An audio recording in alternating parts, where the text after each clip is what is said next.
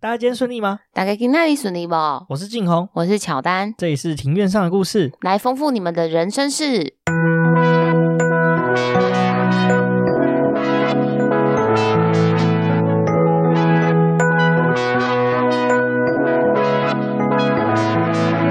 我们透过历史、书籍、电影、风土，带你进入那些看似很远却其实离我们很近的事，在这里扩散你我的小宇宙，还有那些故事所延伸出的观点。本节目透过 First Story Studio 上传，Google 搜寻 First Story 了解更多。今天我们录音的时间是三月二十七号下午大概一点五十五左右。那首先先来聊第一件事，就是我终于教招回来了。哦，对啊，你说这次教招是有明显的比较硬吗？对，没有错，就是这一次教招真的是有变硬蛮多的啦。那因为这是我人生第二次被教召啦，我第一次教招是我记得好像是二零一八年嘛，对不对？好像是印象中。那那个时候教招真的是非常的随意啦，就是去然后也不知道在干嘛，然后就整天混了整整五天，然后就出来了。这次好像是因为乌俄战争的关系，所以说其实大家就是那种病识感有被提高，就是比较重视这个教招的事情啊。其实到后来发现说，其实你看。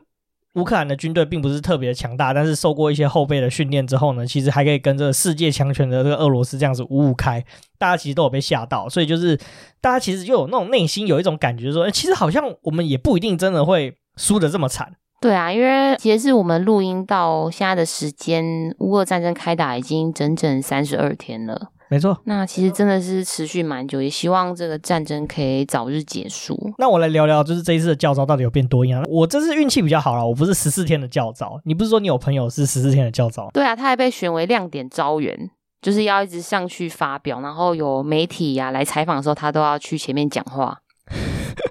好了，反正军队就是这样子啊，就是做表面功夫其实蛮厉害。不过这次我真的也是要肯定军队，就是这一次把教招真的弄得真的，我觉得是有。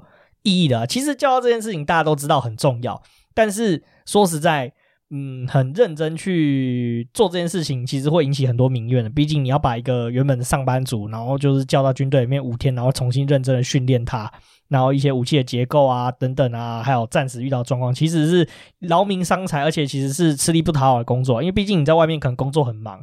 因为现在晚上是可以用手机的，所以我们大家晚上的时候用手机就会发现说，哎，就是每个人的赖讯息啊，还是信箱都爆掉之类的。我后来有统计啊，我五天好像收了大概一百二十三还是一百四十几封信吧。哦，对啊，就是你到晚上，你如果不打开信箱看，会觉得很有点担心，有点焦虑。对，打开会更焦虑。因为发现什么事也做不了，对啊，不过还好啊，你有靠谱的同事可以帮忙处理。对对对，但我有其他同事就比较可怜的啊，那也不犯有一些工程师就是抽到交道是非常高兴的，因为他觉得说他每天工时十二十三个小时，尤其是在那种半导体公司，我就遇到好几个，他说我是来这里养肝的。哦，对啊，就是终于可以真正的调整作息五天。对啊，没错没错。除此之外的话，这一次教招也蛮不一样的。先来聊一下，说为什么肯定政府这一次的教招。其实以往教招去可能就是随便的训练嘛，这一次一去的话，他就告诉你说，哎，你之后如果真的发生战事的时候，要去哪个地方报道啊？然后除了去哪个地方报道以外呢，他还告诉你说，哎，你守备你的守防守范围是在哪个区域区块这样子。甚至我听说，就是因为我们是兵嘛。那如果你是士官或军官的话，要提早两天就是去教招。这两天的时候，其中有一天他就带你去现场去视察，说：“哎，你所你的所谓的首区是在哪个地方？”然后去做一些演练啊，就暂时说，如果着急的时候要怎么做之类的，就是真的是蛮认真的。这一次射击的话，老实说，真的也是真的比较认真。然后甚至说，就是在复习以前就是军队的专场的时候，也是真的是有很认真，让我们每个人都下去操作啊。比如说，哎，这个炮要怎么射击啊，等等啊。是实弹射击的时候，也有做一些射击预习。甚至这一次我们最最晒的就是行军。你说行军是一直走路吗？走三个小时吗？对啊，就是我们一天都要走三四个小时这样，然后就背着那个就是战术大背包，全副武装，然后还要背枪这样子，然后甚至还会下状况，比如说，诶，他会跟你说什么？诶，几个哨音是什么？有空袭警报啊，然后我们就全部人就要卧倒，然后躲在树丛里面趴着之类的，然后等到状况结束，然后还有有什么什么伞兵空降之类的。哦，所以所谓的伞兵空降是假想说对岸有伞兵登陆的意思吗？对啊，对啊，对啊，或者是说什么敌有小部队是扰袭之类，我们要怎么应对？就是我觉得这一次的虽然说真的有变硬变晒，但是说实在，这些都是真的蛮实用。就是战争的时候，确实你可以感受到说你比较有机会活下来，甚至说，哎，你觉得说对方这个入侵的军队，你甚至是有一些信心是可以抵抗对方的，就是不会说就是群龙无首，是真的好像就是我们没有战力。我觉得这真的是要给国家一个就是大大的肯定啊。对，我觉得这个真的是很必须，因为不知道这种状况会什么时候发生，所以我觉得我们能做好就是提早准备。没错，没错。那除了这个以外的话，这一次也交到一些好朋友啦。说实在，虽然说这五天大家都就是回忆起以前当兵的事情，就是大家都很快乐，然后而且一群男生在一起就是开始会讲干话。哦，就是你在里面应该是蛮快乐的，因为交到不少的朋友。对，也有交到新朋友啊。不过我也必须说实在，就是离开的那一天，我有跟我隔壁的那个林斌有稍微聊一下，就是其实有一种感慨，就是说，其实希望说以后接下来大家都不要再见面，就是我是说不要在营区里面见面了，因为在营区里面见面就只有两种可能，第一个就是我们第三次被叫召，这个比较没有那么的。有一点圈间差，但是实际上没有那么的悲伤啦。那另外一个可能性就是真的要打仗了，所以我们才会再聚在一起。哦，你说阿贡真的来了？对，阿贡真的来了。那这个时候的话，这真的这个情况真的是就是比较哀伤一点，因为你不确定说这些讲干话的这些同袍们，战争结束的时候还有多少人还是会在。哦，对，你这个真的有比较沉重。对啊，不过我觉得这个也是必须要认清的事实。没有错啊，就是毕竟我们是总是有一个邻居嘛，三不子就想骚扰我们嘛。就很烦。对，在开始之前的话，先来回复一下这次的留言好了。我们这次新增了蛮多的留言的。好，那首先第一则留言是在三月一号的 Armor 的 Gary。那 Gary 的话是我的设计师，也是我的朋友。然后他的留言是说，呃，主题是很棒的议题。留言内容是用年轻人的史观来听听课本忽略带过的历史，真的很不错。那我们谢谢 Gary 啊，那 Gary 也是一个很酷的人。听说他太阳花学运的时候，还有冲到很前面去。哦，对啊，我那时候还还打趣的问他说：“诶，你是不是有被喷辣椒水？”他说：“哦，没有，被喷辣椒水真的会受不了。”还有那时候他没有遇到。对啊，讲实在，我们政府说实在对抗就是抗议的民众，说实在的手段真的是比较温和啊。就是如果大家有去看那个香港纪录片的时候，就发现香港真的是非常的可怕。谢谢 Gary 给我们的留言。再来的话，有几则留言啊，就是这个飞旋踏板，它的标题是写信。他就给我们五星评价，就是敲碗妈祖蓝眼泪当兵血泪史。哎，这个其实应该就是当兵的同胞，但是他是谁，我其实不是很确定啦。那另外一个留言的话，就是你老爸是处男。那他的标题是马祖蓝眼泪泪的眼泪的的的的的的的，然后下面留言就是马祖的蓝眼泪的蓝眼泪的马祖的蓝眼泪的蓝眼泪，然后最后有一个爱你。这个你老爸是处男，我猜应该就是长毛啦，谢谢长毛啦。那谢谢就是当兵的袍泽，因为他们听到我在做 podcast，就是帮我五星按赞留言，真是蛮谢谢你们，也谢谢你们喜欢我们节目。因为后来我有收到一个同袍说，他觉得说就是五大财阀那一集很有趣，然后还有韩国的财阀那一集也很有趣啊。那谢谢你们，希望你可以帮我扩散一下，那就是五星吹起来。哎，听说你在这教到这五天，你被取了一个绰号叫蓝眼泪，是不是？对啊，因为就是这次去的，不晓得为什么，就是只有我一个是在妈祖服役的啦。就因为就只有短短几天嘛，要记起你的名字就是比较困难一些，所以他们就后来就叫我蓝眼泪。我觉得这个绰号还蛮不错的。你是觉得男生很智障？是蛮智障的。你不是还说你们是什么粉红？哦，我们不是粉红泡泡脸。因为我们连长讲话的声音就是比较女性化，然后我们士官长第一眼我们看到他的时候，我们以为他是女生，然后后来发现说他是男生，因为他教召的时候还会上妆，加上我们的那个识别牌又是粉红色的，然后我们就有一个士官就跟我们讲说：“你不觉得我们是粉红泡泡脸吗？”他说：“连长跟士官长的路线跟一般的男生则不太一样，哦、比较阴柔一点。”对啊，那这个纯属军中干话，其实大家都还是就是蛮尊重这个性别分际跟那个。平等啊，但是一群男生聚在一起就会讲一些就是非常的政治不正确又不尊重女生的话啦。哦，好好，最好是不要被女权主义者听到。对对对，这是私底下就是大家就是开开玩笑的的情境啊。好了，我们今天哇前面拉赛拉真的是蛮久的。嗯，因为好像男生一讲到当兵就停不下来。对啊对啊对啊，他们一直有推荐我就是要做一集就是跟当兵相关的集数了。那目前也在策划中。哦，真的哦，好好好，我们赶快来准备。好，真的要进入主题了。首先先。在进入主题之前，先来聊一件事情。你记不记得我们 EP 三十七这集是我们是聊这个富超过三代的财阀们台湾篇啊？那我们有聊了这个基隆严家跟板桥林家，还有鹿港顾家。你还记得基隆严家吗？有啊，虽然说 EP 三十七是有点久，但是这一集的话我还有印象，因为这好像是我查资料，对不对？好像是这样，没错。没错，然后那时候里面就有比较简单的一点提到基隆严家。那那时候因为静红啊，在跟我提到基隆严家的时候，他一直都觉得说他们的发展是有比较可惜。对啊，算是有在算是在舞台上呃消失的吧？应该说他比较低调啦，哦，比较没落一些，对，比较没落低调一些啦。嗯，记得我在那个时候有提到说，这那时候他们的后代有写过几本书啦。他们那个时候那个后代叫做一清庙，那他写的几本书其实蛮有名的，就是《日本妈妈的台菜物语》跟《我的箱子》这两本书啊。那《日本妈妈的台菜物语》其实就是讲说他爸爸，他其实是基隆严家的算是长孙啦，他是基隆严家的第五代。那他娶了一个日本太太，就是借由这本书，就是讲述说他妈妈就是为了做一些台菜给他爸爸吃，就是表达他对他妈妈的思念啊。其实他前面还有一本书叫做《我的箱子》，其实是这本书其实就是讲述。他们整个基隆严家的这个家族史的一个概略啊，其实易清庙他本人，他其实他到比较大的时候，他才知道说，哎，原来他们家是台湾很有名、很显赫的家族。然后因为某一些原因，我们后面会聊到，所以说他才找到了一纸箱子，那里面都是记录说他爸妈的书信来往，以及就是。他们家族的一些故事，他才回去回来台湾寻根这样子。那你要来介绍一下作者吗？好啊，那我先来聊一下这个作者好了。那我先来聊一下这本书，叫做《我的箱子》啊。那其实我一开始是看日本妈妈的台菜物语，我就想说，诶，对这个内容就很有兴趣。那我就去找他第一本书，就是《我的箱子》。那《我的箱子》这本书的话，真的就是在讲说他们整个家族史的一些故事，还有他爸父母的书信来往啊。作者我们刚刚有提到，就是这个一清庙。一清庙的话呢，他同时间他是一位牙医，他是在日本职业的牙医哦。那他也是这个业余舞台剧的演员，也是作家啦。那他的著作其实相当的多哦。他第一本著作叫《我的箱子》，就是叙述他们基隆严家的这个家族史以及他们的那个他父母亲的书信往来。那第二本书的话是他日本妈妈的台菜物语，主要是讲述就是说，呃，我们刚刚有提到嘛，就是他父母。妈妈做给父亲的菜，以及他对于他台湾菜的思念，这样子。第三本书的话，是因为一清庙其实他很喜欢台南，那还有写过一本关于台南的书，叫做《我的台南》，就是一清庙的府城记行。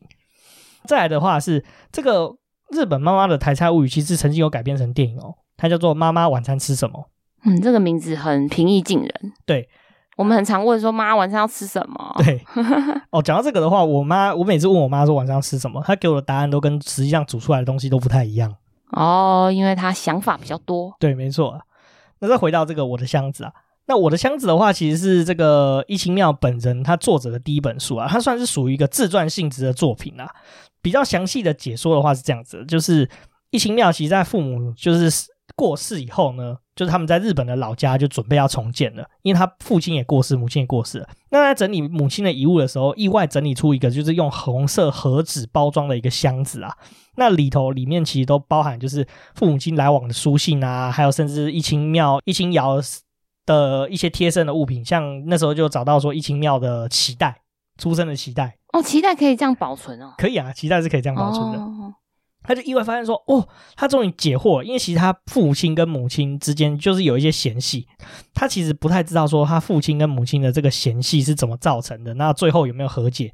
他就从他以往就是他们往来的书信中，就是解开这个谜团。那也回顾到说，诶，他想起他其实也曾经在台湾生活过，因为一其实一清庙他以前很小的时候，他到十一岁以前都是在台湾生活，那后来才嗯搬到日本去这样子。”那后来在日本也经历了父亲的过世，然后还有母亲的过世，所以其实他，呃，一清庙他在大学毕业的时候，他父双亲都已经过世的情况之下，那他其实就是对父母的记忆有些的时候也不是那么的清楚了。就是透过这一次的机会，那也就是揭开了这个以往他不为人知的事情了。那也让这个一清庙去想起，他是身为这个台日混血儿以及五大家族的后代的一个故事。借由这个机会，就是回到台湾，就是做一些寻根啊，然后就是找寻以前的故事这样。然后接着要提一下书本背面的简介，那它是这样子描述的：一口红色箱子，尘封埋藏超过四十年的故事。打开它，揭开一段不为人知的过去。拥抱记忆的箱子，曾能寻找真正的记忆。二零零九年一月某日，阴雨纷飞中，片片雪花飘然而落。这一天是居住近三十年我家的忌日。拆除旧家时，母亲珍藏保管在瓦楞纸箱里，上面贴有红色盒纸的箱子突然现身。这口箱子仿佛蕴含着一种神圣不可侵犯的氛围，里面到底藏了什么秘密？发出什么样超越时空的讯息？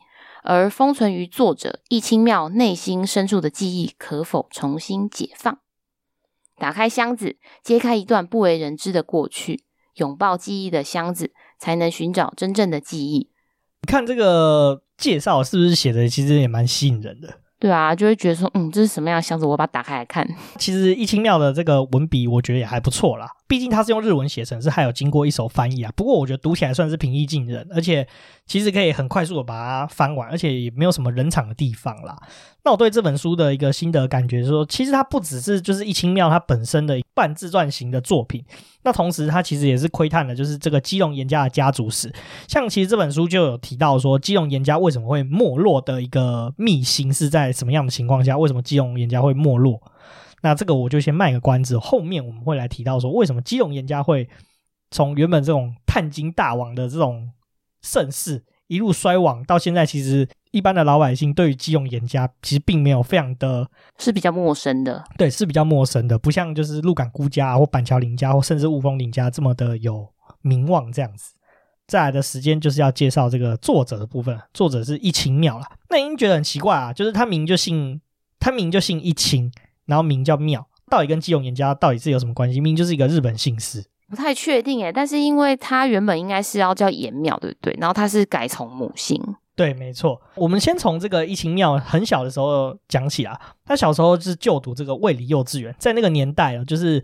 心脏还在长草的时候，他就可以读幼稚园，其实是非常不容易的事情。然后甚至后来念的是这个私立的复兴小学，是在东区的那个吗？就是在东区的那一个。哦，我知道那个也是一个贵族学校。没错，没错，就是念的都是一些政商名流啦。那在十一岁的时候呢，就举家迁居到日本了。后来的话，在日本是念一间叫学习院的一个学院啊。那这个学习院的话，其实就是基本上是日本的皇族跟皇亲国戚。甚至说，就是首相一家啊，政商名流都会去把他们子女送进学学院里面去做就读的一所知名的日本的私立学院，这样，所以你就可以知道说，其实他们家里是非常的有钱的。那他的父亲的话，其实出身就是台湾五大家族之一的这个基隆严家的第五代长男严惠明，他的爸爸是严惠明，母亲的话就是日本人。他叫一清和之，妈妈的话身份比较特殊，她不只是日本人，而且是日本的一般的平民老百姓，并不是什么呃重大的家族之后哦。所以那时候他爸爸跟他妈妈结婚的时候，其实是在严家的家族有掀起一阵波澜。对，没错，一清庙的父母其实像前面有提到嘛，就是比较早的就是逝世了。一清庙的父亲就是严惠明先生的话，那其实在这一清庙在中学的时候就过世了。那他的母亲的话。在大学就过世了，双亲其实都是因为癌症的关系，所以而过世的。一清庙同时他还有一个妹妹，叫做一清瑶，也是日本非常有名的一个歌手啦。那他有几个名曲，就是《花水木》，然后还有《陪哭》，对，其实都蛮好听的。他的唱腔有点像是那种冲绳的那种下，如果大家有听过下川里美唱歌的话，就是跟下川里美的那种唱腔是比较有点类似，有点冲绳传统的那种，那叫什么？冲绳转音。然后也有一点演歌的味道，但是又没有像演歌那么的情感那么丰沛。对对对，他的声音很有辨识度。对，我觉得大家可以就是上 YouTube 去找一下他的歌曲来听听看。没错，我们原本是想要放在节目里面，但是这个会有版权宣告的问题。没错，你一定想说，哎，现在有解答了嘛？他的爸爸是台湾人，母亲是日本人，可是为什么他会从母姓姓一清呢？事实上，就是因为说，原本他其实叫做颜妙，他妹妹叫做颜瑶。因为父亲在日本就逝世了嘛，那加上他们一家都要在日本生活啊，所以就是为了避免说他们其实在日本生活的时候，他们的姓是比较特殊，一看就知道不是日本人的姓，可能会遭受到同学啊、同才的歧视。因为大家都知道啊，日本其实相对来说是一个比较封闭的社会，比较排外，对，比较排外跟封闭的社会。那听到你的姓是比较特殊的话，那可能同学会有一些其他的遐想之类的，所以他们才改姓一清啦。那其实这本。我的箱子跟那个日本漫画《台菜物语》，其实一清妙都有写到说，他小时候在学习院的时候，原本他的便当的形式跟原本同学的形式就不太一样，遭受到同学的一些侧目，代表说日本对这个东西是相当的敏感。哦，难怪要改姓啊！对啊，合理。再来的话，既然都讲到基隆颜家，那就要来介绍一下这个基隆的颜家嘛。不过呢，我觉得这边的话呢，我们今天会讲的详细一点啊。不过我们在 EP 三十七中，我们有篇幅是提到这个基隆颜家的部分。我们这边就先简单简介一下这个基隆颜家。我们是非常推荐，就是大家去听 EP 三十七。我们这一集的话，会从这个基隆颜家怎么发迹，就是从哪一代开始发迹的故事会讲的比较详细一些。之前的话是有提到说，就是基隆严家开台组这部分的故事，那我们这一集就比较没有着重在这个方面。那首先的话，基隆严家其实就是台湾五大家族之一啦。那曾经被称称作这个探王金霸。台湾的五大家族有哪五大？板桥林家，然后鹿港辜家，基隆严家。高雄陈家，然后雾峰林家，对，还有雾峰林家，这是台湾传统的五大家族啦。基隆严家的话呢，这物业其实也相当的庞大。那以前是持有这个大台北地区的台北客运，然后还有台阳矿业等等的物业。在现在这个年代呢，在九份地区拥有很大片的土地。其实现在九份地区大部分的土地都还是基隆严家的啦。基隆严家还有一个很有趣的事业，就是现在其实他们是有养殖这个鲟龙鱼的。哦，就是鲟龙鱼的活鱼料理嘛？对对对对对，就是他们是养鲟龙鱼活鱼料理的那个鲟龙鱼啦，嗯、因为他们刚好持有的土地有很好的泉水，所以他们就养鲟龙鱼这样。基隆严家是怎么如何走向这个探金霸王的盛世呢？这个故事就要从他们的开机组这个严斗猛开始讲起了。那其实严斗猛的话，其实也不是来台湾的第一代啊，他是已经好几代之后了。那这个开机组严斗猛呢，这当时其实就有预期啊。就是煤矿会是主要的这个动力以及燃料的来源啊，所以他就积极的在台湾各地就开发，就是哪里有矿啊，哪里有煤啊，就是想办法去挖这样子啊。那你知道为什么那个时候煤矿就是一个主要的生产来源吗？那时候大概时间是接近清末的时候。我在猜，因为那时候其实我们要运东西都会用船，然后船的那个燃料就是用煤吧？对，没错，那个时候其实就已经有一些蒸汽机的器械已经在使用，所有的这个交通运具。有一些已经开始就是需要就是燃煤作为它的动力来源了，这个严斗猛就开始在各地就开发煤矿嘛。那后来严家在清末的时候，其实就在这个四角亭。那四角亭今天是在哪里？你知道吗？他在基隆靠近瑞芳那一带。对对对，讲到这个教召，我们有个伙伴就是叫基隆哥，其实他就住在四角亭这一带。他确实就是基隆靠瑞芳一带。现在你去查这个四角亭是有一个火车站的。那这个火车站的话是非常小的一个站，我印象中好像是招呼站。哦，就是不一定会停的。对对对，哦、可能只有区间车会停。区间车会停，有时候区间快车也不停的。嗯，那他们严家就在这个四角亭这个地方就开采这个煤矿啦。同时间呢，他们也有会到这个金瓜石去开采金矿。那我们也知道啊，金瓜石其实在呃以前那个年代的话是有金矿的。哦，当时台湾有一股淘金热。对，台湾那时候其实兴起了蛮大一幅的、蛮大幅度的淘金热，就是在战后到大概七零年代左右那个时间。其实台湾的矿业的发展也是很有意思，以后或许我们也有机会来做一集这个台湾矿业的发展。嗯，没错。那时间就到了，再往后嘛，这个严斗猛就是，也就是他们发迹的第一代逝世以后呢，这个家业就由他的这个严斗猛的第二个儿子严寻芳去接手啊。那这个严寻芳呢，首先先介绍这个三个人物出现，就严寻芳有三个儿子，叫做严东年、严云年跟严国年。那严东年的话是大儿子啊，但是相对来说，他在这这个基隆严家的故事里面是占的篇幅是比较小的，主要的故事是集中在这个严云年跟严国年身上。那往后我们会再讲到这几个人物。那我们再回到这个严寻芳，时间往后走嘛，大家都知道嘛，那时候一九八五年就发生一件很严重的事情，那就是。台湾割让给日本，日本人来台湾之后嘛，一来是遇到了很多抵抗，二来是他就要盘点说台湾现在有多少的这这个物产是可以做利用的，因此日本人很积极哦。当时来到台湾之后呢，原本台湾其实就有很多人去挖矿嘛，像严家啊，同时间还有其他民间的这个民众去挖矿。日本来台湾之后呢，他就把台湾这个民间矿场全部被日本人给征收，就是他台湾人的矿业就全部被日本人给收走了。哦，所以是因为总督府在一八九六年的九月颁布实施台湾矿业规则，因此就名正言顺的把这些矿权收归日本人所有。对，没错，那个时候矿权就变成说只有日本人可以持有了。这个其实蛮过分的啊。比如说我原本先在这个地方挖矿嘛，那这个矿权是我的，那可是矿权就被拔走了。台湾人还是可以采矿，台湾人呢只能在日本人底下去做采矿。就比如说我今天是日本人，然后我矿权在我手上，那我就可以雇佣台湾人去帮我采矿，但是赚的钱大部分还是被日本人给收走，因为你采矿你只能收工钱嘛。嗯，对，蛮过分的啊。是这样没错啊。其实大部分的殖民政权都是干差不多的事情啊，就是车轮党来台湾之后也是，有点像是抢过来啊，先抢过来再说。没错没错。那个时候的探权呢，集中在一个日商手上，叫做藤田组，然后还有另外一个人叫做田中长兵卫手上啦。大部分的矿都集中在他们两者手上啦。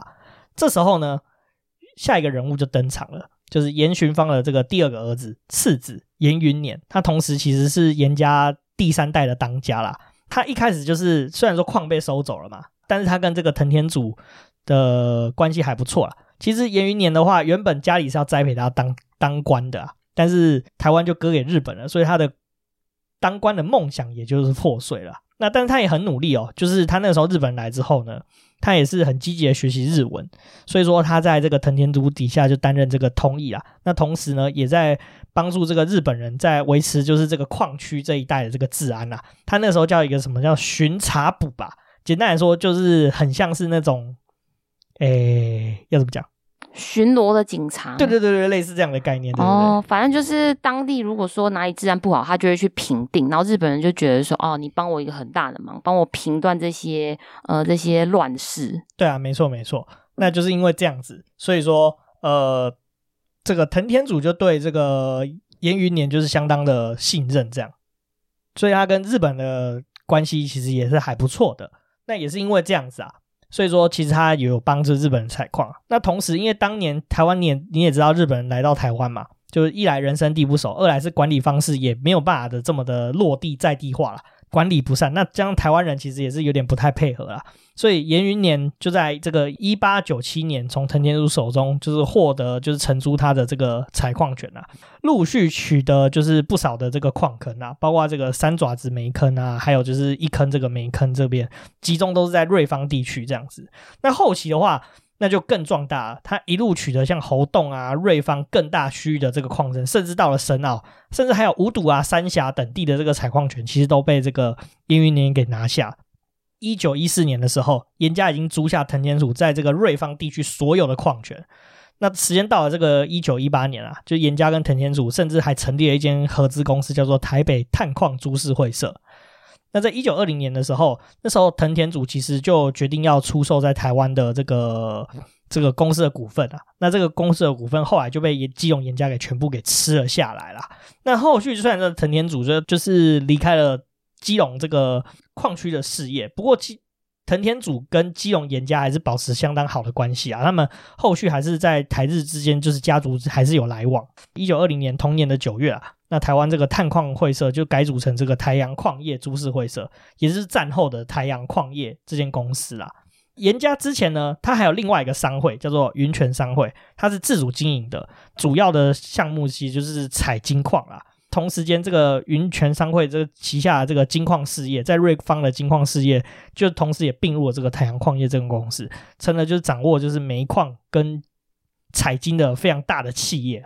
那其实听起来真的是蛮厉害、蛮不容易，因为一开始就是原本最开始严家本来就有这个采矿权，然后被日本人强行的征收，然后再因为第三代严云年他透过一些很厉害的手段，然后去渐渐的再把这个矿业的这个权利取得回来，甚至是把它壮大。对，没错，而且严云年那个时候年纪很小就开始做这件事情，所以他算是就是嗯发迹的算。少年发迹，对对，少年发迹的概念。而且听说他也是一个饱读诗书，然后喜好呃吟诗作对的文人雅士。对，没错，这个我们后面会再聊到更多，这关于严家就是风雅部分的这个细节啦。嗯嗯。那接下来呢，这个既然他已经成为这个掌握这个煤矿啊、金矿的这个大企业嘛，那本业其实呢也是有意将这个事业的版图就是拓展到中国大陆地区啊。他们那时候甚至有考虑说要进军山西，因为山西的。特产就是产煤，就是进军山西的这个产煤业这样子。那除了这个本身自己的这个煤矿事业以外呢，严家其实也多角化经营事业。其实这是迈向这个大财阀，甚至说大家族，就是所要的这个必经的过程啊。严家还有什么其他事业？在一九二三年的时候呢，全盛时期，严家其实是拥有。将近三五十三家的公司啊，那他们的投资就横跨这个矿业啊、交通啊、木材啊、金融、水产、造船、仓储、化工、拓殖、食品、保险等等阿里不达的领域，通通都有。那其实真的蛮多的，那也表示说他们也是雇佣很多的员工。对，那你记得平溪是不是有一条铁路？对，那就是看天灯都会去走那条铁路吗？哦，我知道这一条呢是严家建造的，然后后来捐给政府。对，对，没错，这条铁路是严家新建的，就知道他们是出为旧版呢。哦，就是真的是富可敌国，才有办法就是自己出资来建造一条铁路。基隆严家同时间呢，除了自己就是产煤以外，他还跟日本的财阀合作。你记不记得我们在日本财阀有提到一间就是三井公司？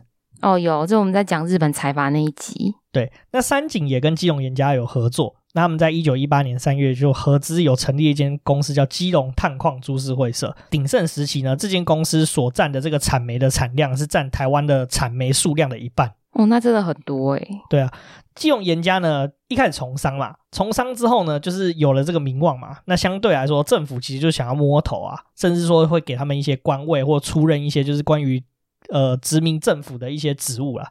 那在一九二一年的时候，当时的这个第三代的大当家严云年的话，他就是出任这个台湾总督府评议会的这个评议议员。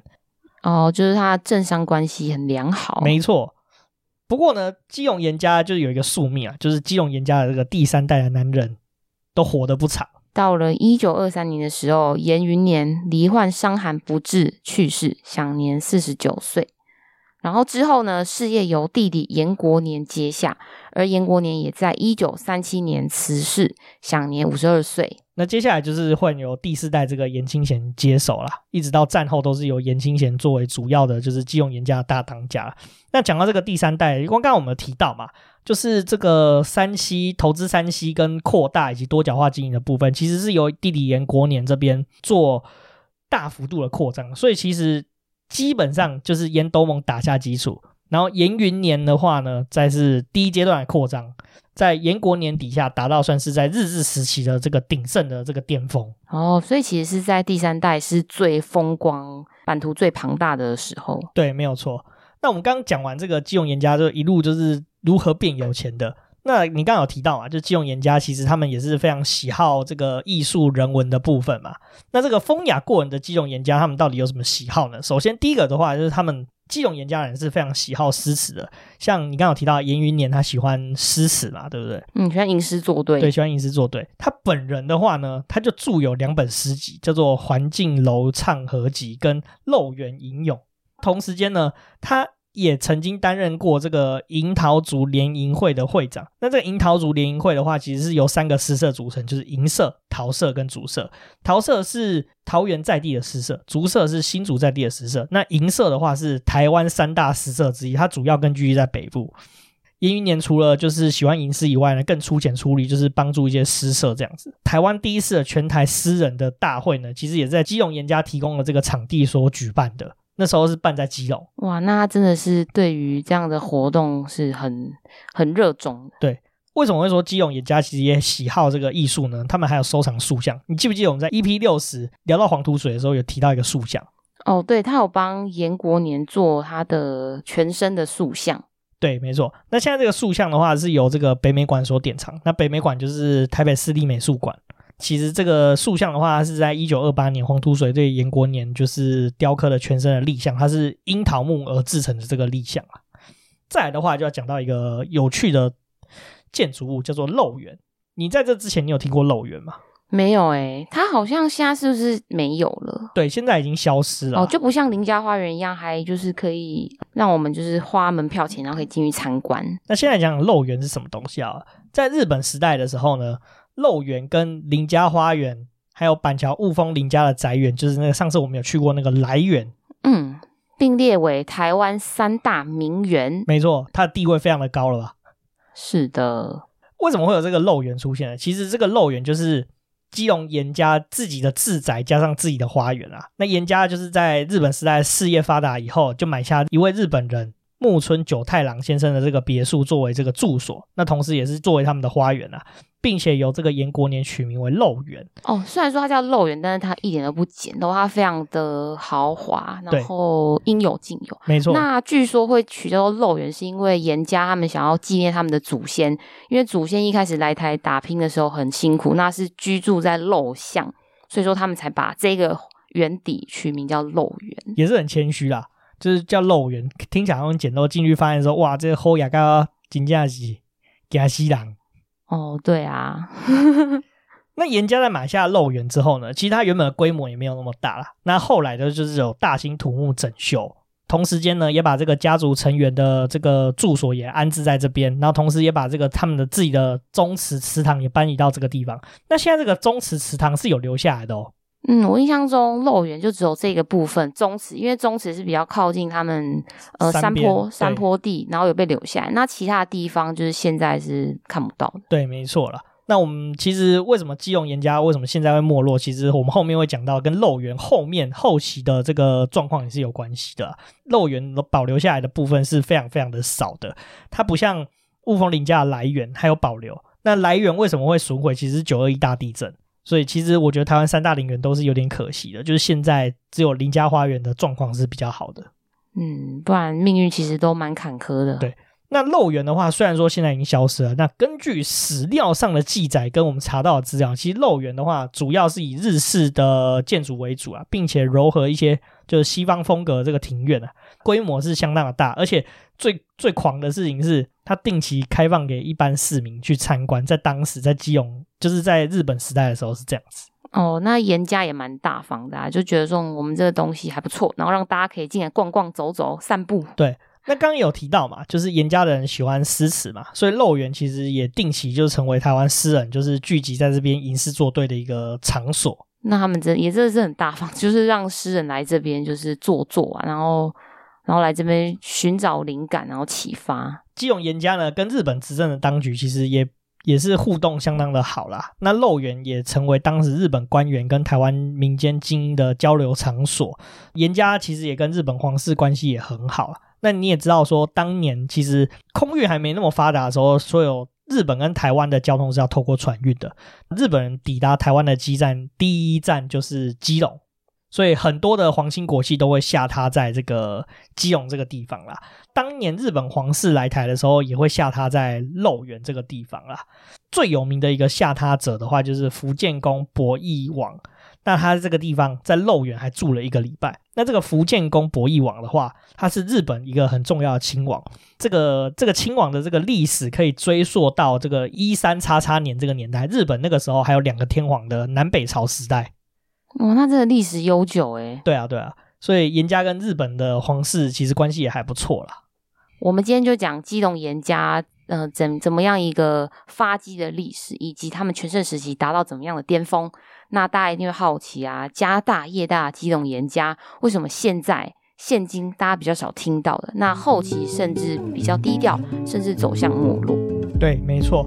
下一集的话，我们会聊聊为什么基隆严家会走向衰亡。其实这个这个东西的话，也跟我们今天这集最开头提到的这个《我的箱子》这本书也很有关系啊。那里面其实也有揭秘了一些为什么基隆严家会走向衰亡。然后我们会来聊聊说基隆严家这个第四代到第六代这边的故事。那我也觉得也很精彩。其实这个基隆严家家道中落，其实也跟某一个政党也是蛮有关系的。嗯，我想也是。我们就这边在卖一个关子啊，我们就先不讲是哪个政党，大家心里有数。那你对基隆严家就是这段这个发迹以及壮大，你有什么看法？我还是觉得很可惜，因为那么漂亮一个庭园，居然没有办法保存下，让大家像是林家花园这样子的参观。对啊，我也觉得很可惜啊。不过我们，我觉得这个部分我们到下集解密之后，我想你会有更多的心得，说其实基隆严家也是蛮辛苦的。嗯，对，没错，对。那我的话，我是觉得说，诶，还好说基隆严家第六代是算是歌手，然后甚至有台日混血，甚至出了一本书。不然其实我们其实也没有办法了解说这个比较没有在台面上的这个大家族，他们究竟是怎么样慢慢的走下坡的。其实这本书也是相当不错的一个资料。那以我们这种平民老百姓，就是要怎么讲？吃瓜群众，对吃瓜群众来说的话，是一个非常好的一个休闲读物啦。那也是帮助我们了解说台湾这一段有趣的历史啊。我觉得说基隆严家真的是对于采矿业也是有相当的兴盛，而且甚至基隆严家，我们下一集也会聊到，就是他们关于呃公益事业上的这个贡献啊。那我觉得这样不错，因为像吴大家族，呃，基隆严家这样出了一个作家，那就可以用自己比较。呃，比较亲身经历的一个第一人称视角去写这样子的故事，对，没错，就可以比较容易的保存下来。好了，那我们今天杨沙仔讲了那么多啦，欢迎你们到我们的 Apple Podcast 以及 Spotify 帮我们打新评分加留言，并且分享给你所有的朋友。请追踪我们的 IG，可以在放大镜搜寻庭院上的故事，就可以找到我们喽。那 IG 上面会有我们的生活动态、Podcast 推荐以及书籍影集的推荐。那我们现在还有 First Story 的技术支援，有语音留言的功能。那有留言的话，我们都会在节目上回复给你哦。